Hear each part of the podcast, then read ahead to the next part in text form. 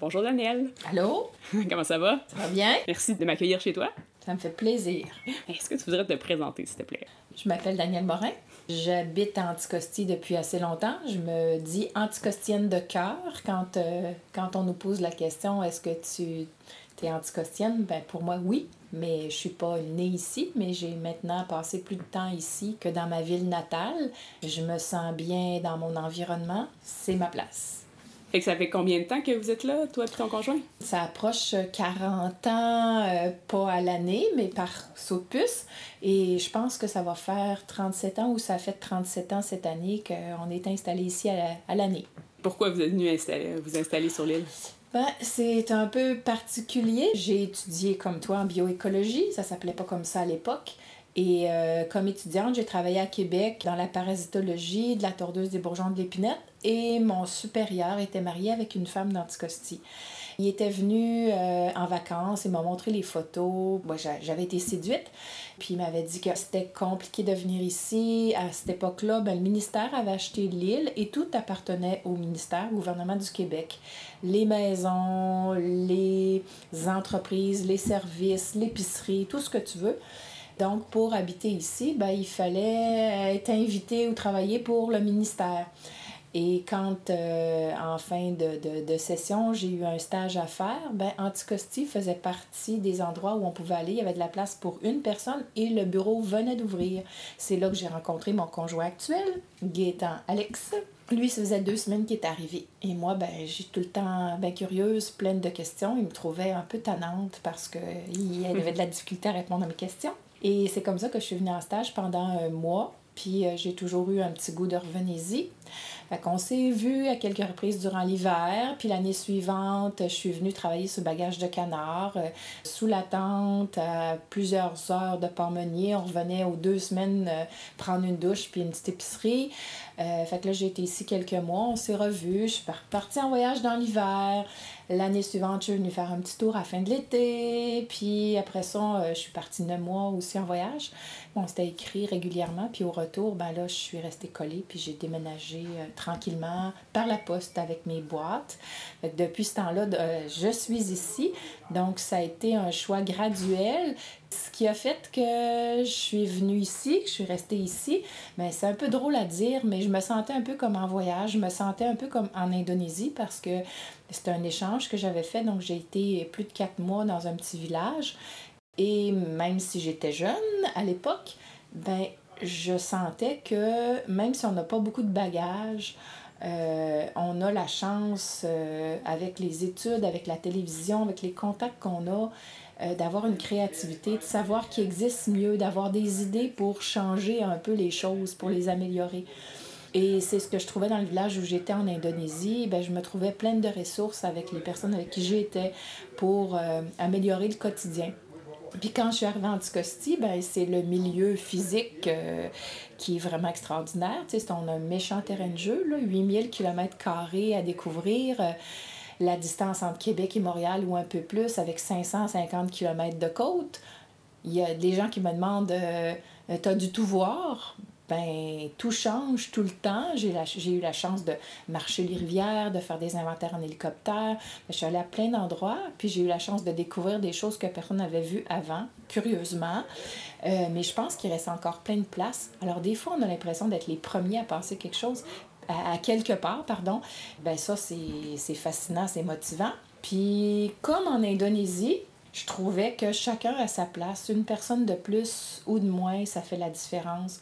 On a chacun des talents ou des forces que c'est facile de mettre au, profit de la communauté.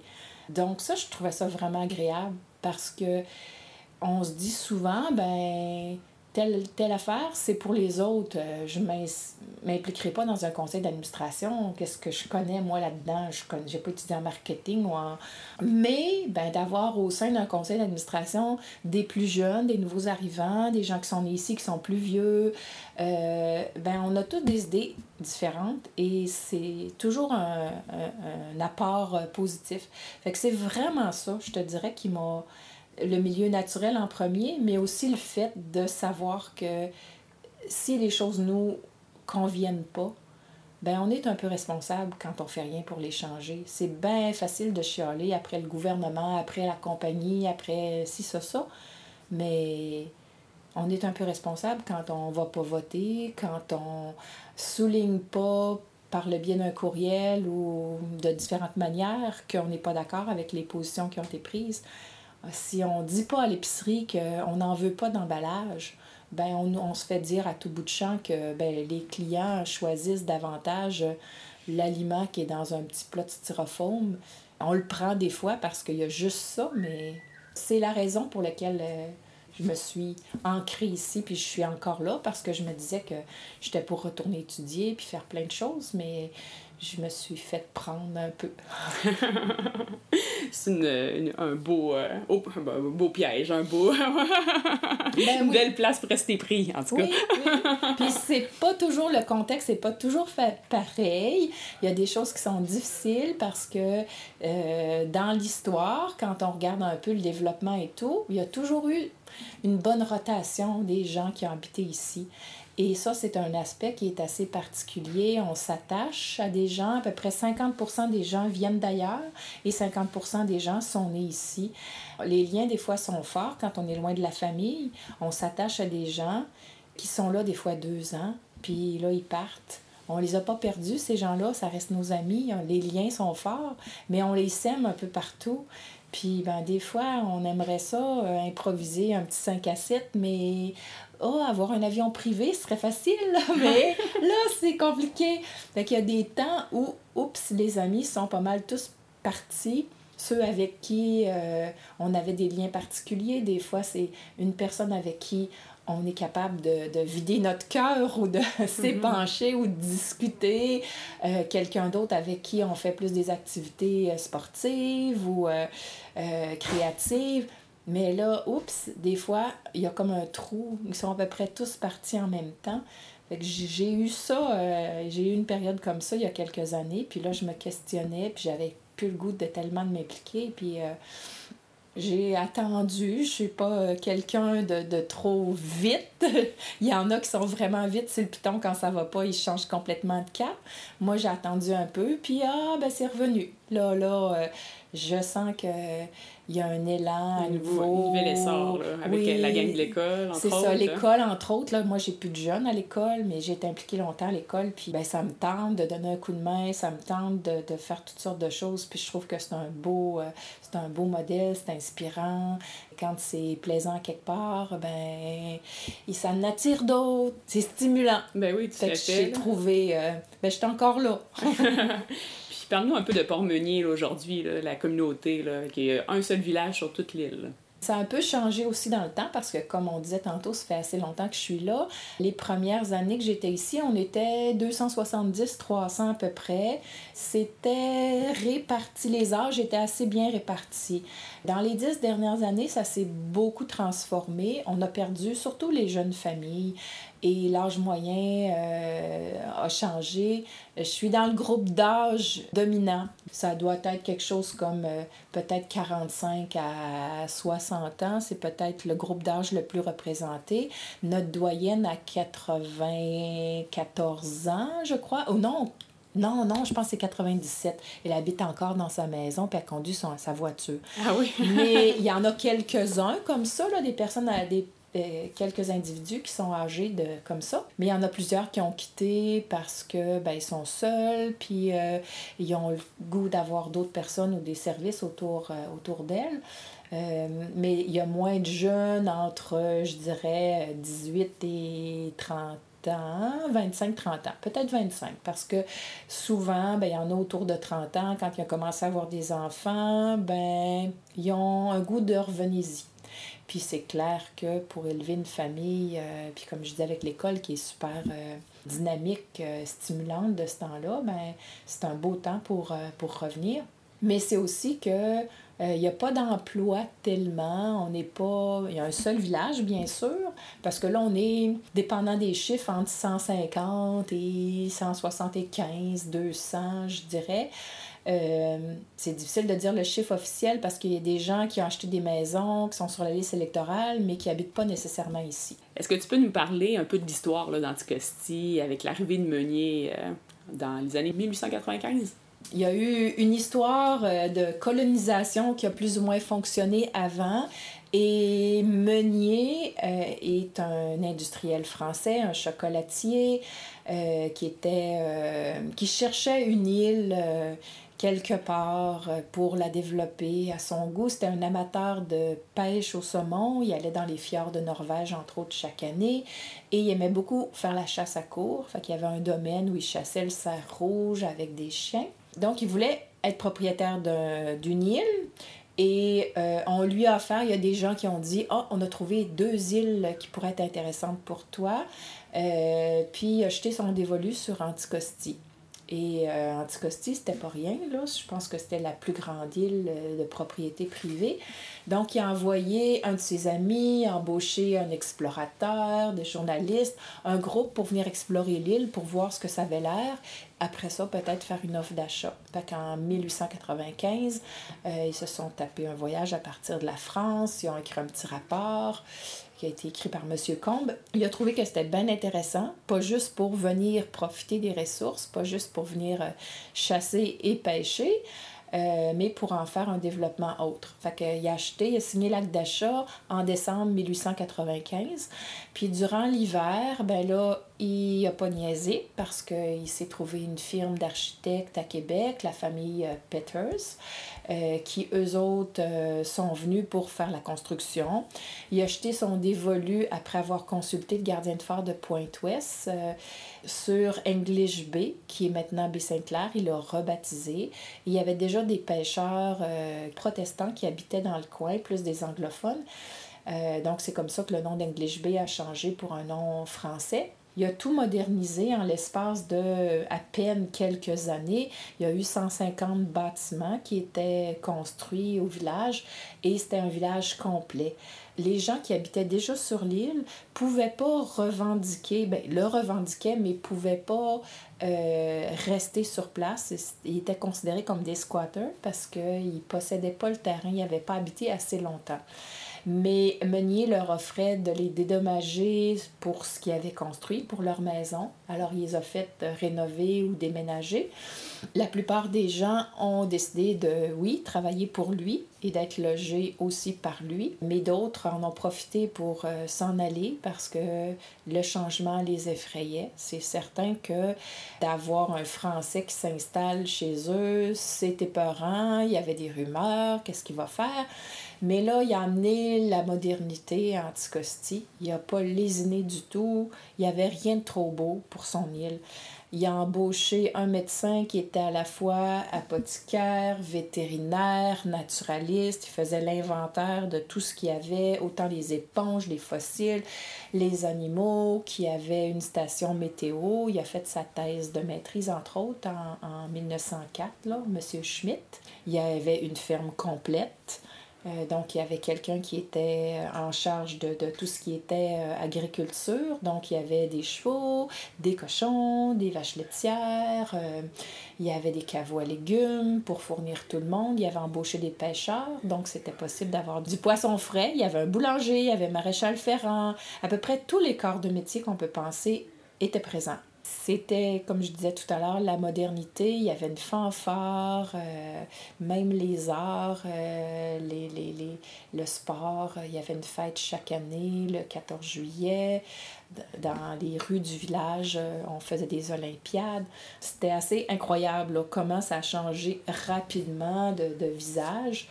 Et il a introduit aussi des espèces animales. Ça, ça a changé vraiment le cours de l'histoire naturelle, surtout parce qu'il y avait seulement que six espèces de mammifères indigènes ici. Et lui, comme c'était un Français maniaque de chasse, ben, euh, le fait qu'il y ait énormément d'ours, c'était super stimulant pour euh, les Français. L'ours, c'est un fauve, c'est un peu comme le lion.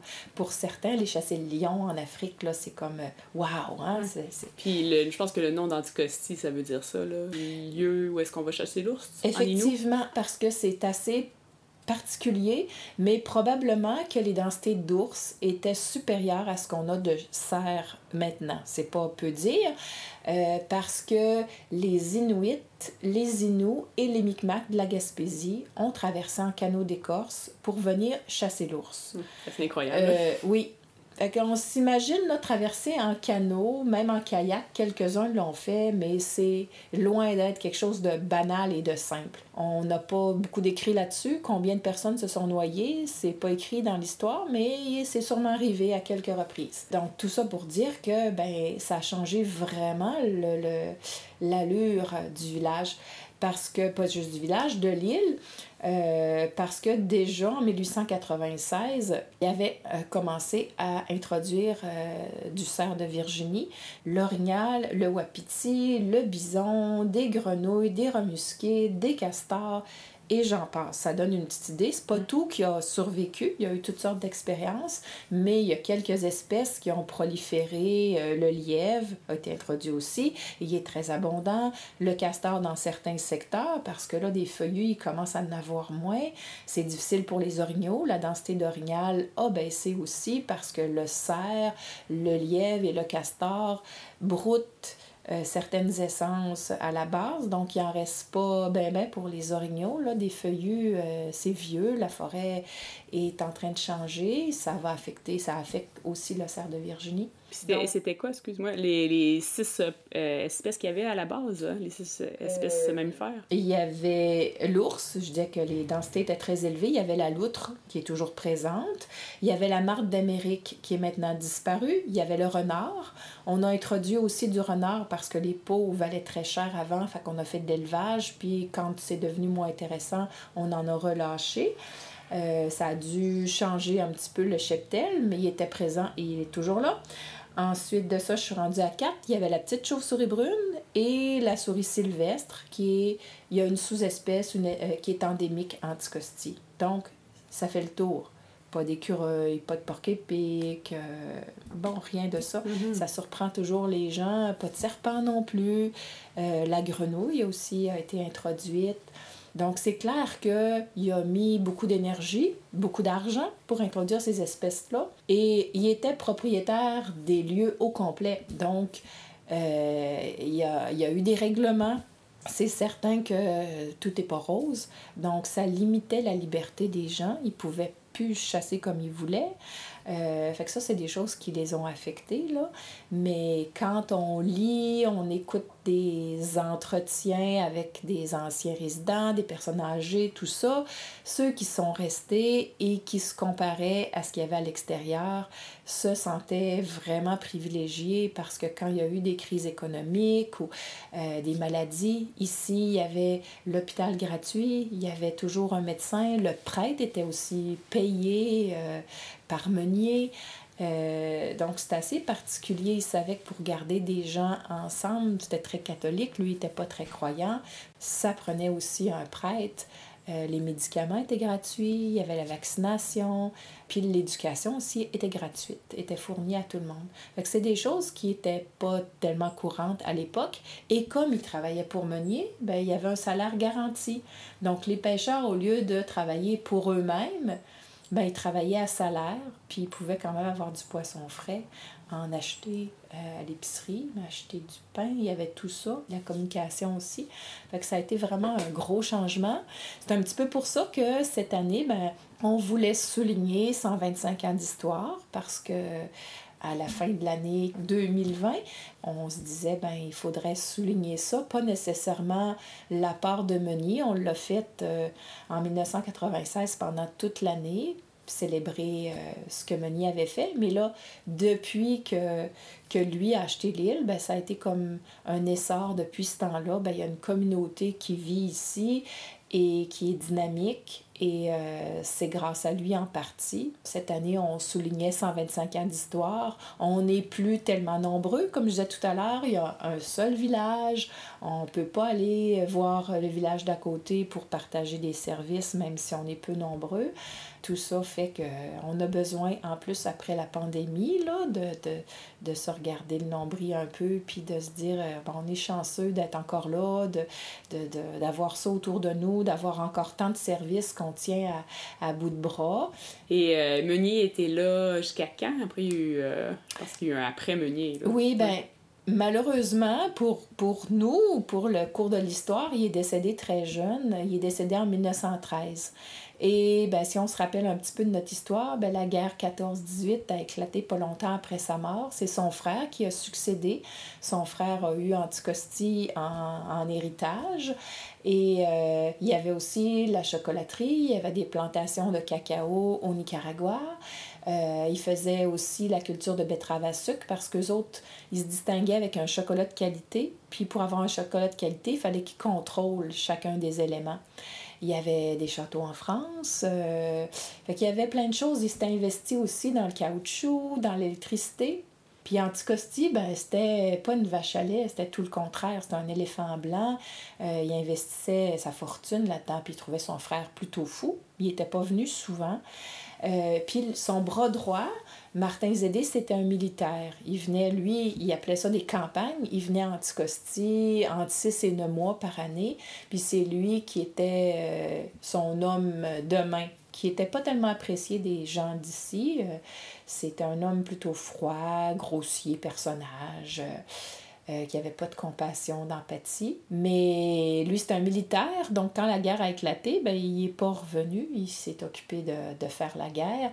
Puis après la guerre, ben, ça a été la crise économique. Euh, donc Gaston, son frère, est venu à Lille, puis lui aussi s'est quand même attaché à Lille, mais il n'était pas aussi fou. Euh, il a quand même acheté un nouveau bateau avant de vendre l'île. Euh, il a installé des religieuses pour, pour offrir l'école, un pensionnat aux habitants, tout ça. et il a, il a, fait construire aussi des camps autour de l'île à l'embouchure des principales rivières à saumon, installer des familles. Donc il a quand même investi puis euh, il est venu à la pêche et il a bien aimé l'île d'Anticosti. Mais à l'époque, il n'y avait pas de jet privé, c'était en bateau, en voilier. On vient pas, quand on est un industriel, quelqu'un très, très engagé, ben on vient pas euh, pour deux jours. Hein? Euh, il n'est pas venu tellement souvent. Puis tout de suite, quand, quand il y a eu Anticosti, il s'est dit, ben il faut que je vende ça. Mais il a quand même hésité à la vente. Puis ça a été ensuite euh, des compagnies forestières qui ont fait des hauts et des bas parce que selon le prix du marché, euh, les noms ont varié, les actionnaires ont varié, mais quand la compagnie forestière a acheté en, en 1926 l'île, ben c'était comme avant, ils achetaient quasiment les gens. Les gens qui habitaient ici, ils devaient travailler pour eux. Quand ça allait moins bien, ben s'ils ne travaillaient pas ici, ils ne pouvaient pas rester ici. Donc, ils ont été relogés. Quand je disais qu'il y a toujours eu du mouvement de personnel, des gens qui viennent et qui partent, ben euh, ça a été comme ça là, de 1926 à 1974. Et en 1974, ben, c'est le gouvernement du Québec qui a acheté l'île. Donc, euh, la même chose, le gouvernement possédait tout, tout, tout. Les maisons appartenaient au gouvernement. Donc, les gens qui habitaient dans les maisons, ben, il fallait qu'ils travaillent pour le ministère aussi. S'ils ne voulaient pas travailler pour eux, ben, il fallait qu'ils aillent ailleurs. Donc, Et ça, a changé quand, ça? Ça a été 84, la municipalisation. Donc, à partir de 82, il y a eu quelqu'un qui est venu pour tranquillement euh, vendre des entreprises, l'épicerie, ça a été euh, la même année, c'est devenu une coopérative, la pourvoirie du lac Geneviève, c'est un organisme à but non lucratif, ça a été à partir de 82 que tout s'est privatisé tranquillement, l'hôtel, les maisons ont été vendues aux gens qui les habitaient. Et le premier conseil municipal, ça a été 1984, fait ça a été un changement graduel, mais quand même qui s'est fait assez rapidement, là. mais ça a été l'Église qui est le bien qui a été cédé en dernier. Euh, L'Église appartenait encore au gouvernement du Québec. Euh, en 84. Fait que toi et puis Alex, vous ben, es encore toi technicienne là, pour le ministère, Alex aussi, les deux vous étiez techniciens. Fait que vous connaissez bien euh, la faune puis la flore là, de l'île. Fait que là, au niveau du cerf de Virginie, là, c'est quand même spécial. Qu'est-ce qu'on a ici, l'Anticosti, là, comment que le cerf a été introduit, puis s'est répandu, puis qui a influencé beaucoup l'habitat, je pense. Oui, effectivement. Puis euh, c'est un peu l'héritage de Meunier parce qu'on disait tout à l'heure, ben euh, le cerf a changé, a bouleversé tout l'environnement. C'est pas juste du positif, mais c'est un peu à cause de ça qu'on est encore là parce que même si on veut diversifier l'économie, c'est pas si facile que ça. Même les touristes qui viennent l'été, euh, le fait d'avoir des serres en abondance et des densités qui sont exceptionnelles, ben ça séduit tout le monde. C'est une des choses principales qui attire les gens ici, mais c'est la chasse qui fait vraiment vivre le village parce que les pourvoyeurs euh, paient des taxes. On n'aurait pas les services qu'on a là s'il n'y avait pas les pourvoiries. Il passe quand même plus de 3000 chasseurs par année ces années-ci. Euh, la chasse n'a pas d'influence vraiment sur le cheptel.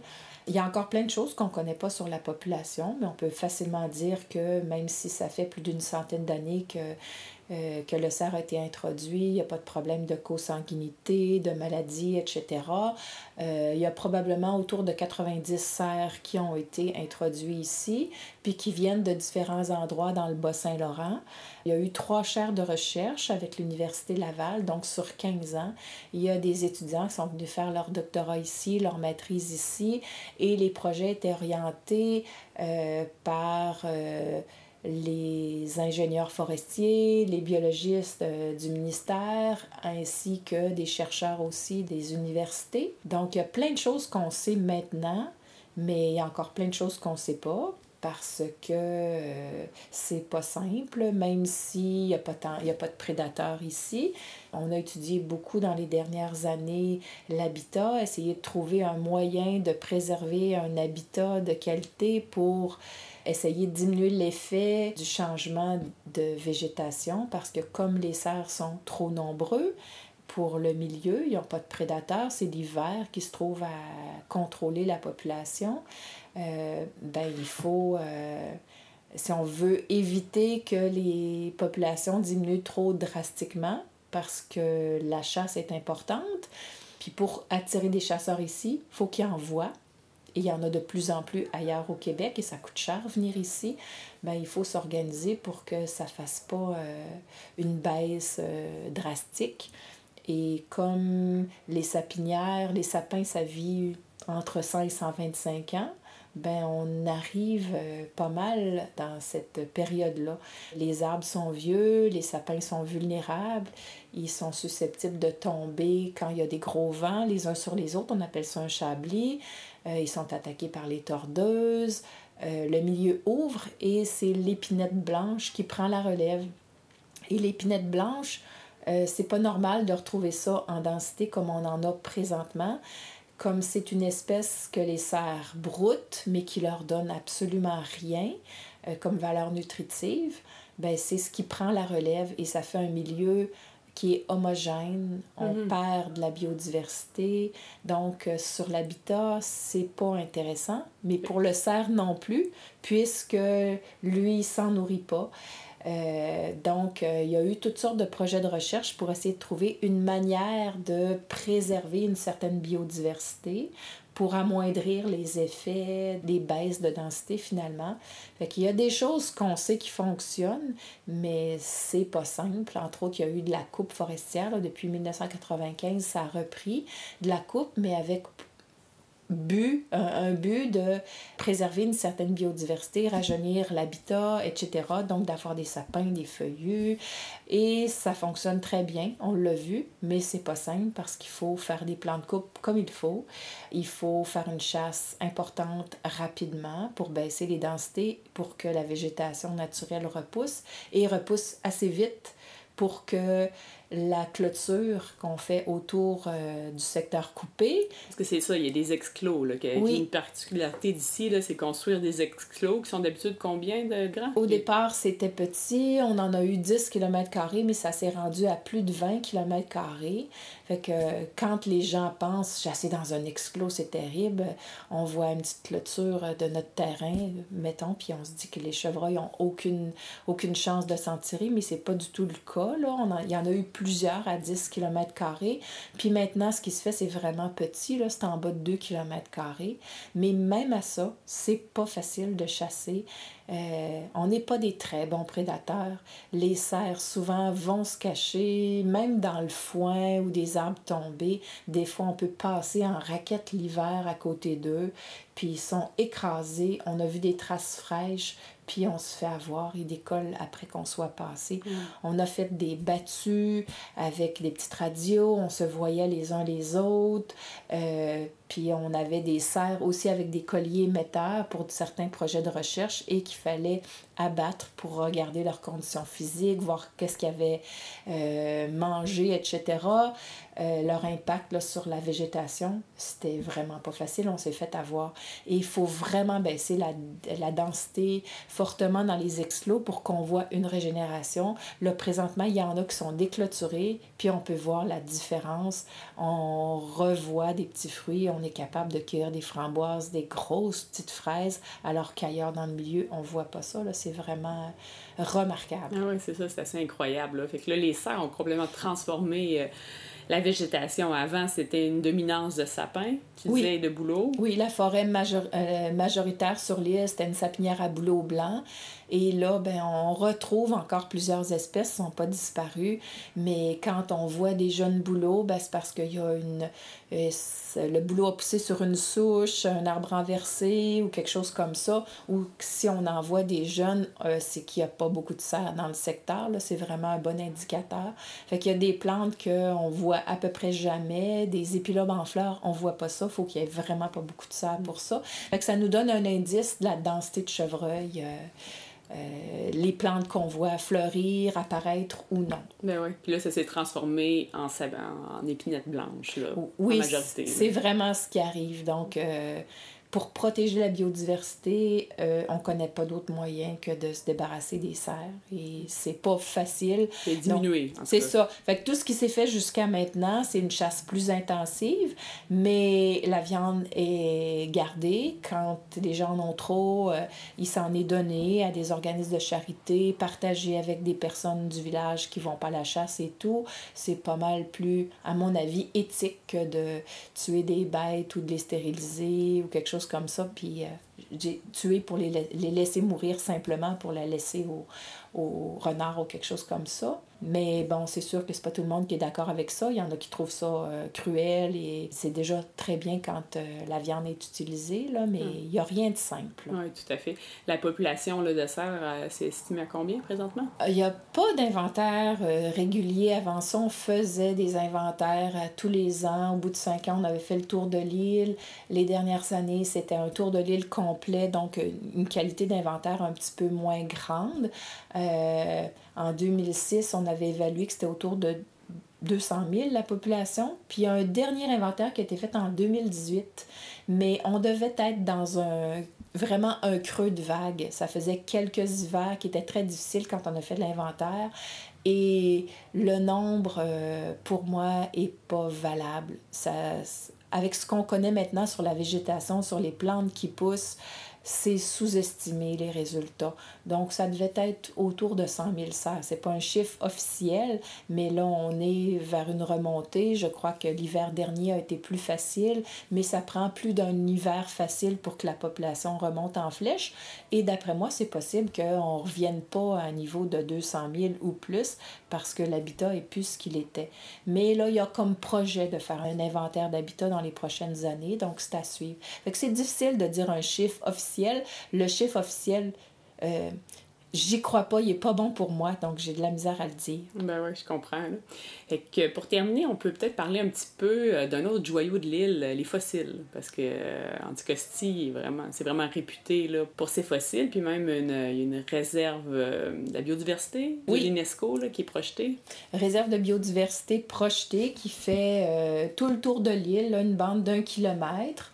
Anticosti présente la- sa candidature à l'UNESCO euh, en février. On devrait avoir des, des nouvelles en février euh, de l'année prochaine.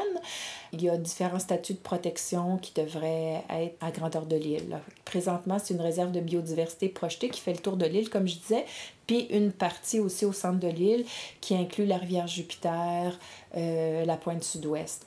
Je cite souvent quand j'accompagne des gens puis qu'on va voir des fossiles, euh, des paroles d'Alan Pitrick qu'on avait vu dans l'Anticoste euh, et qui disait, c'est un anglophone Anticosti est un gâteau de fossiles qu'on peut voir visuellement à l'œil. Je trouvais ça très drôle, mais il y a des endroits où, quand on regarde une roche, on peut pas dire il y a cinq fossiles là-dedans. Il y a certaines couches où c'est vraiment que des fossiles. La formation de chicotte, entre autres, là, c'est vraiment remarquable. C'est une densité de crinoïdes incroyable. Euh, donc, ça arrive souvent quand je travaille dans le jardin, ben, je vois des fossiles complets de brachiopodes. Euh, on va sur le bord de la plage, on fait un pique-nique. Si on s'arrête un peu puis qu'on a l'œil, à un moment donné, ben, tes garçons euh, sont assez bons là-dedans. Ben, on en voit un peu partout. Fait que c'est assez fascinant, intéressant de découvrir la vie qu'il y avant, il y a 425, 435 millions d'années à peu près. Là. Euh, donc, c'est pas les mêmes organismes que ce qui vivent maintenant. Puis à l'époque, ben, on était près de l'équateur. Euh, donc, on voit beaucoup de coraux, beaucoup d'invertébrés marins. Euh, il n'y avait pas de poissons à l'époque. mais il y en a partout sur l'île. Fait ça, c'est vraiment quelque chose d'extraordinaire. De, Et c'est le côté géologique qui fait que l'île d'Anticosti se distingue parce que pour le patrimoine mondial de l'UNESCO, ben, il faut que ce soit quelque chose qu'il n'y a pas ailleurs. C'est pas juste un milieu très intéressant côté culturel. Il faut que ce soit quelque chose de unique dans le monde. Donc, c'est vraiment la géologie qui est particulière. On peut voir des traces euh, dans une période où il y a eu extinction massive de 85% des espèces euh, marines. Et c'est vraiment là-dessus là, que le projet euh, se, se, base. Fait qu'Anticosti, c'est vraiment un lieu quand même exceptionnel, là, qu'on retrouve pas ailleurs au Québec. Ben oui, c'est sûr que tu parles à une mordue. Moi, je suis restée collée ici parce que je, je trouve que c'est fascinant à différents points de vue. Mais, mais, euh, mais c'est ça, c'est un des aspects qui est vraiment intéressant ici. Toi, Daniel, tu es guide aussi, tu accompagnes euh, des touristes à la demande. Oui, effectivement, ben là, je suis technicienne, mais bientôt, je vais consacrer probablement plus de temps pour accompagner les gens. Euh, J'accompagne pas beaucoup de gens en même temps. Euh, J'aime que les choses soient diversifiées. Donc, c'est pas moi qui vais aller à la chute L'Oréal tous les jours de la semaine. Euh, je préfère accompagner des gens qui sont curieux, qui veulent euh, apprendre sur différents aspects, que ce soit l'histoire naturelle, l'histoire euh, culturelle, goûter anticosti. Euh, euh, prendre leur temps. Euh, j'ai beaucoup de plaisir à faire découvrir euh, l'île autrement. Ben, merci beaucoup pour, ben, fait plaisir. pour ton temps, puis merci pour votre aide à toi et à Alex. Vous avez été vraiment des, des, personnes ressources pour nous, là, en nous donnant plein d'informations avant d'arriver, puis pendant notre séjour d'un mois. Là. On a beaucoup de plaisir à t'écouter aussi. J'espère que ça vous a plu. Moi, ça m'a fait un grand plaisir. Bon, ben, à la prochaine. OK, bye. bye.